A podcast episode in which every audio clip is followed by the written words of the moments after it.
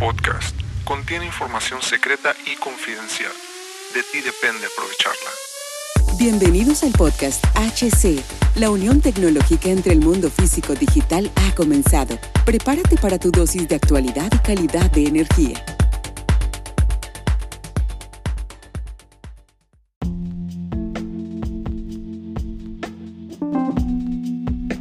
¿Qué tal amigos? Bienvenidos a este nuevo podcast. Sí, como no, aquí andamos. Mi nombre es Hugo Cervantes y muchísimas gracias por acompañarme el día de hoy y por estar en este nuevo capítulo de aún la temporada número uno de HC La Tecnología Crece Nosotros también. Ya estamos por concluir la primera temporada dentro de eh, de algunos capítulos más, eh, pues yo voy a informar esta circunstancia, yo voy a informar cuando terminamos con la temporada número uno y vamos a seguir con la temporada número dos tomándonos un pequeño tiempo, pequeño tiempo, mm, probablemente eh, puede ser en una variable dentro de una o dos semanas o hasta un mes, todo dependerá de las circunstancias de planeación y la estrategia que ya la estamos pensando. Y bueno, el día de hoy te quiero hablar sobre qué es la automatización de la energía. Sé que este concepto lo hemos manejado muchísimo, muchísimo estos últimos días. Estos últimos días lo he manejado muchísimo. ¿Y a qué se debe la automatización de la energía? Como te he dicho, todo es energía. Cada, cada átomo representa la energía. Cada movimiento la entropía es energía, la, forma de contrarrestar, contrarrestar la entropía es energía. Nosotros emitimos luz, todos los objetos emiten luz, pero a diferente medida, ¿sí? Y la automatización de la energía, entonces la palabra, el concepto y esta circunstancia es el todo. Todo se puede automatizar.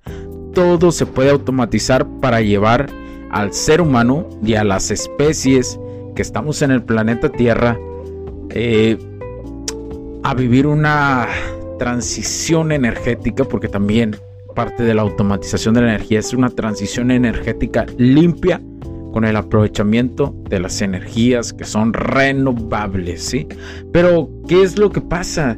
Eh, eh, muchos hacen esta circunstancia. ¿Alguna vez has pensado cuál es la pregunta exacta o cuál es la situación de Latinoamérica realmente? De Latinoamérica y, y, no solo de Latinoamérica, sino de las Américas o todo el continente, ¿sí? O de cada parte de su continente o continentes, como quieras llamarle. Como sea que te los hayan enseñado, es lo mismo. Punto final. Y bueno, eh, la circunstancia en estos momentos, especialmente para Latinoamérica, es la generación de la energía. La generación de la energía. Eh, el correcto aprovechamiento para generar energía eléctrica, sobre todo en hidroeléctricas, ¿sí? Sobre todo en las hidroeléctricas. Porque la fortuna de Latinoamérica es que ah, por, la, por la circunstancia de sus montañas, por la, por la circunstancia de la, de la vegetación, tiene la y el clima sobre todo, eso dice mucho, eh, tiene la fortuna de tener grandes ríos, gran, gran fluido de agua. Entonces, eso representa un gran reto para tener hidroeléctricas adaptables y que sean sustentables. Ese es donde se debe basar ahorita el foco de toda Latinoamérica en esa generación. A excepción de lugares, por ejemplo, como Chile o provincias de Argentina, que son eh, lugares muy aptos para la energía solar. Son muy, muy, muy aptos ya que existe en gran parte un desierto y una radiación muy constante, muy constante y muy aprovechable para los paneles solares. Pero recordemos, los paneles solares a nivel macrogeneración tienen muchas limitaciones. Es decir, se aprovecha muy poco porcentaje de la luz solar que los paneles logran absorber, ya que por la composición que están hechos de los materiales no logran ni no logran eh, absorber y convertir esa energía en energía eléctrica que primero se convierte en energía en, en, en, DC y después pasa hacia A. es decir, de corriente directa alterna. Hay una conversión, entonces, pero lo que reciben de energía solar hacen esa conversión de directa alterna. Pero te digo que todavía no aprovechan demasiado. Entonces hay que ser muy específicos, aprovechar esos lugares que son de constante radiación, de una buena radiación y que permite eh, poder que sean energías sostenibles. Pero, pero, realmente no lo es todo. Tiene que tener una combinación para que un país tenga energía eléctrica de calidad tiene que tener otras fuentes de alimentación, ya que las, las que son ecológicas, por ejemplo los paneles, no son constantes. Así simplemente si pasa una nube, no va a generar lo mismo. Si de por sí no aprovecha la, el 100% de la energía solar que viene no va a aprovechar. Entonces, todo eso implica la automatización de la energía, iniciando por la generación y después por la transmisión y seguido, sí señores, por la distribución. Todo implica un automatismo desde la generación.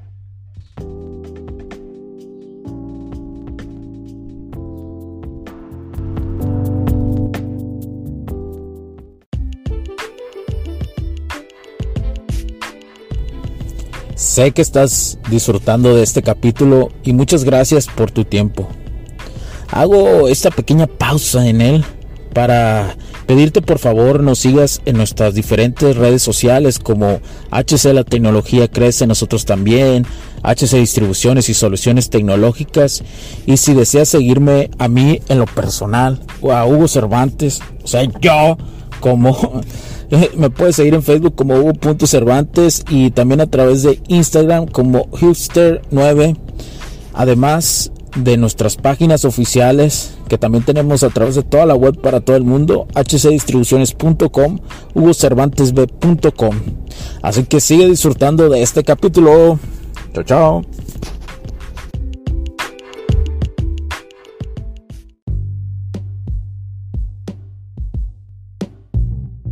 Y por consecuencia, ¿qué es lo que sigue? Datos reales de todo eso.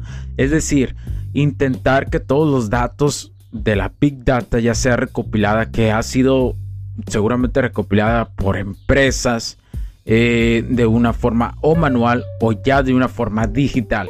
Toda esa Big Data realmente comprobar que sea una data real, ¿sí? Porque solamente con eso vamos a, a poder dar una visualización puntual. Porque si, si esa Big Data es errónea, la probabilidad, la probabilidad de que cuando se metan automatismos va a ser un fallo constante y una desaprovechación de los automatismos, automatismos realmente constante y que realmente el costo-beneficio se vea. Y esto es un tema muy polémico en muchas circunstancias porque muy pocas personas hablan de esto.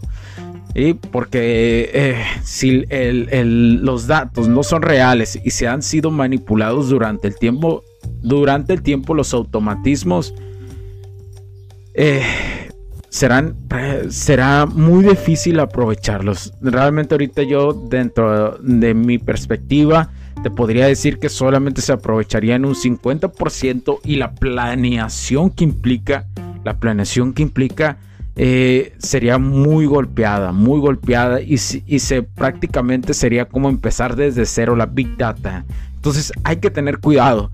son dos recomendaciones, ¿sí? Son dos recomendaciones. O inicias de cero la Big Data automatizando, que sí se puede, y no tomas en cuenta todos los datos porque sabes que no son bastante buenos. O número dos, te basas en ellos, pero debes de tener la confiabilidad que por lo menos entre el 80, 80 no, 85% de los datos son casi reales y le dejas el 15% al error humano en la recopilación de datos. Y así, y así. Esas son cosas que deben de las empresas en toda la TAM, en toda Latinoamérica, tener en consideración al momento de automatizar empresas eléctricas e igual empresas industriales. ¿Sí? Las dos cosas, las dos circunstancias eh, y esto va a permitir una infraestructura sustentable, una infraestructura sustentable que lleve al siguiente nivel el automatismo y tener una relación entre el productor y el consumidor. Es la automatización es la relación o el puente que que se va a tener entre el consumidor y productor, donde los dos hacen un complemento de para la calidad de la energía eléctrica, ¿sí? Y esto va a llevar a la zona, a la zona en general de, de las Américas, tener un control de costos competitivos y en cada país llevar esos costos competitivos como exportadores, no solamente de materias primas o de productos para ensamblar, sino también incluso de la exportación de la energía eléctrica. Por eso la base, señores, es la energía ecológica, pero constante. Y, el gran ejemplo son las hidroeléctricas. No hay mejor ejemplo. Y qué mejor circunstancia que existe en la TAM y en las Américas. Por ejemplo, ah, Chile es un. Chile junto con, junto con Colombia es una. Eh, son. son la, la, inversión que, por ejemplo, Chile ha hecho en paneles solares es espectacular, es muy buena, es muy de poner un gran ejemplo, pero no mm, es importante que ahí no caigan en creer que con eso basta, ¿no? Que, o sea, es importante que, eh, que no basen todo a su energía en paneles solares. ¿Por qué? Porque haber inconsistencia en la generación de este tipo de energía es muy riesgoso para un país. Muchísimo. Colombia pone ejemplo en, la cuestión de autos, de, de autobuses, del transporte público eléctricos. Eh, es una, que me parece que es Bogotá, me parece Bogotá o otra ciudad, no recuerdo ahorita el nombre, pero es, es la segunda ciudad con más autos, más autobuses eléctricos y que está comprando y que poco a poco está llevando a una sustentabilidad. Pero la clave aquí es el tipo de generación y la generación que se aproveche de forma adecuada a través de los canales de los automatismos. ¿sí? Eh, la visión que debe tener mi perspectiva Latinoamérica en general es bueno, ya lo he puntualizado muchísimo, me parece, ya, ya, ya lo dije demasiado, que es la generación adecuada, ¿no? La calidad de la generación y, y después, por consecuencia, la transportar la energía eléctrica de forma adecuada. Las ciudades inteligentes están aquí, se, se habla mucho de protagonismo, se habla mucho de, de que tenemos que, tiene que ser todo sustentable. Eso es totalmente erróneo. ¿eh? O sea, se tiene que buscar lo más que se pueda adaptado a lo que hay. Es, es, es una tontería pensar que todo va a ser sustentable. ¿eh? Eso es imposible. Se puede iniciar, pero la tecnología no está actualmente hecha para eso. O sea, no está hecha no porque no se quiera, sino porque simplemente el desarrollo, acuérdense que para el ser humano es importante poner en práctica lo que va desarrollando. Y en este momento estamos nosotros en poner en práctica toda esa tecnología que la llamamos energía sostenible para irla mejorando bajo la observación de su comportamiento, ¿sí? Y bajo la observación de los datos reales que existen ahí. Entonces, esa es la realidad de la automatización de la energía, sobre todo en la región de Latinoamérica. Ahora voy a hablar rápidamente sobre regiones eh, un poquito como Europa o Asia, donde ya se habla más de, por ejemplo en Asia, donde se habla más de la generación de energía eléctrica por medio de eh, nuclear, ¿no? O sea, es una energía más eh, eh, más en ese tipo de desarrollo y sobre esa directriz. ¿Por qué? Porque su naturaleza y sus circunstancias, buscando una forma ecológica de hacerlo, está. Que aún existen cosas como el carbón y eso sí existen, eso va a seguir existiendo. No, no te metas la propaganda de que no va, que va a desaparecer de la nada. No se puede para que el mundo siga teniendo eh, las actividades diarias y pueda seguir progresando, en gran parte se ocupan ese tipo de combustibles. Ahora, que afectan o no al planeta, por supuesto que lo van a afectar. Claro que lo van a afectar. Pero entre la posibilidad de ayudar, pero de ayudar a que esas formas de contaminantes de energía se modernicen, ¿sí? O sea, que existe que para que el impacto sea cada vez menor, que la tecnología haga que ese impacto sea menor. Sí se puede, pero no nos podemos deshacer de ese tipo de generación de energía. Eso es mentira. Y en el caso de Europa, la tecnología cada vez eh, tienen tiene eh, Europa es un caso muy especial por las circunstancias que lo rodean en estos momentos en la cuestión política o geopolítica geopolítica más bien diría yo eh, que todos conocemos la, la, realidad de ellos es que no pueden, eh, por el tipo de clima sobre todo, porque eh, recordemos que en Europa cuando en temporadas de frío, eh, como está muy pegado al, al, cono norte, pues las nevadas son muy intensas, ¿sí? Entonces ellos no pueden basar su forma de generación de energía eléctrica a, a simplemente energías sostenibles. Es una... Es, es un grave error. Es un grave error hacerlo así. Eh, de alguna otra forma van, a, van y ocupan los combustibles que todos utilizamos. Eh, sabemos que ellos sí buscan la modernización. De hecho, ellos buscan mucho la modernización con base a la forma de generación para que los impactos sean menos, para que los impactos sean eh, menos hacia la atmósfera. ahí ellos sí basan esa circunstancia. Ellos mm, realmente no están muy interesados en, bueno, creo que ya se dieron cuenta desde que les pasó eh, estos apagones eh, y de los crudos inviernos que, ha habido en estos últimos años. Creo que ellos ya se han dado cuenta y al igual como en el caso de los Estados Unidos de América, donde se fue la energía eléctrica en gran parte de Texas y, hasta estuvo a punto de pegar en México, eh, se han dado cuenta que las energías renovables pues no son en las que se deben de bajar, de basar pero sí se debe de buscar reducir el consumo de los, eh, eh, de los combustibles clásicos, pero solo, simplemente a través de nueva, de la modernización de la, de la tecnología que, en la cual se usan los combustibles eh, clásicos con una modernización adecuada. ¿sí? Esa es una de las realidades, esa es una cruel realidad porque la propaganda que se escucha en, la cuestión de televisión o medios masivos, pues no lo es, no, no es esa de seamos todos ecológicos y vivamos en un mundo de teletubbies y cosas así. Pues no, no existe, no se puede, no se puede, no alcanza. Entonces, quiero, quiero dejarte con eso, que, que te des cuenta que que es un camino que se está viviendo de la, de la tecnología en ese tipo de cuestión de la automatización de la energía y es importante llevarla, como le digo, primero en las generaciones y en las industrias. Esa es la clave. ¿sí? Por ahí se empieza el caminito y poco a poco en algunos otros capítulos te explicaré más a detalle cómo debe seguir ese camino. Así que muchas gracias por escucharme. Mi nombre es Hugo Cervantes. Recuerda, estamos Estamos ahí en nuestra página www.hugocervantesb.com y hcdistribuciones.com. Nos puedes hacer preguntas. Ya este podcast está en dos plataformas importantes. Realmente nuestro público eh, más importante está en Europa y en Estados Unidos, los latinos que hablan español.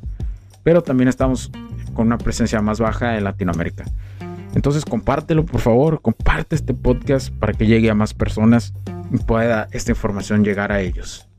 Así que continuaremos con este podcast, con este tipo de tema, temas, pero al igual con temas técnicos y más invitados. Ya se vienen más invitados. Así que mi nombre es Hugo Cervantes. Comparte, te lo agradezco. Suscríbete, califica el podcast en cualquiera de las plataformas que te lo encuentres. Y recuerda HC Distribuciones y Soluciones Tecnológicas, porque la tecnología crece, nosotros también. Chao, chao. Liviánense.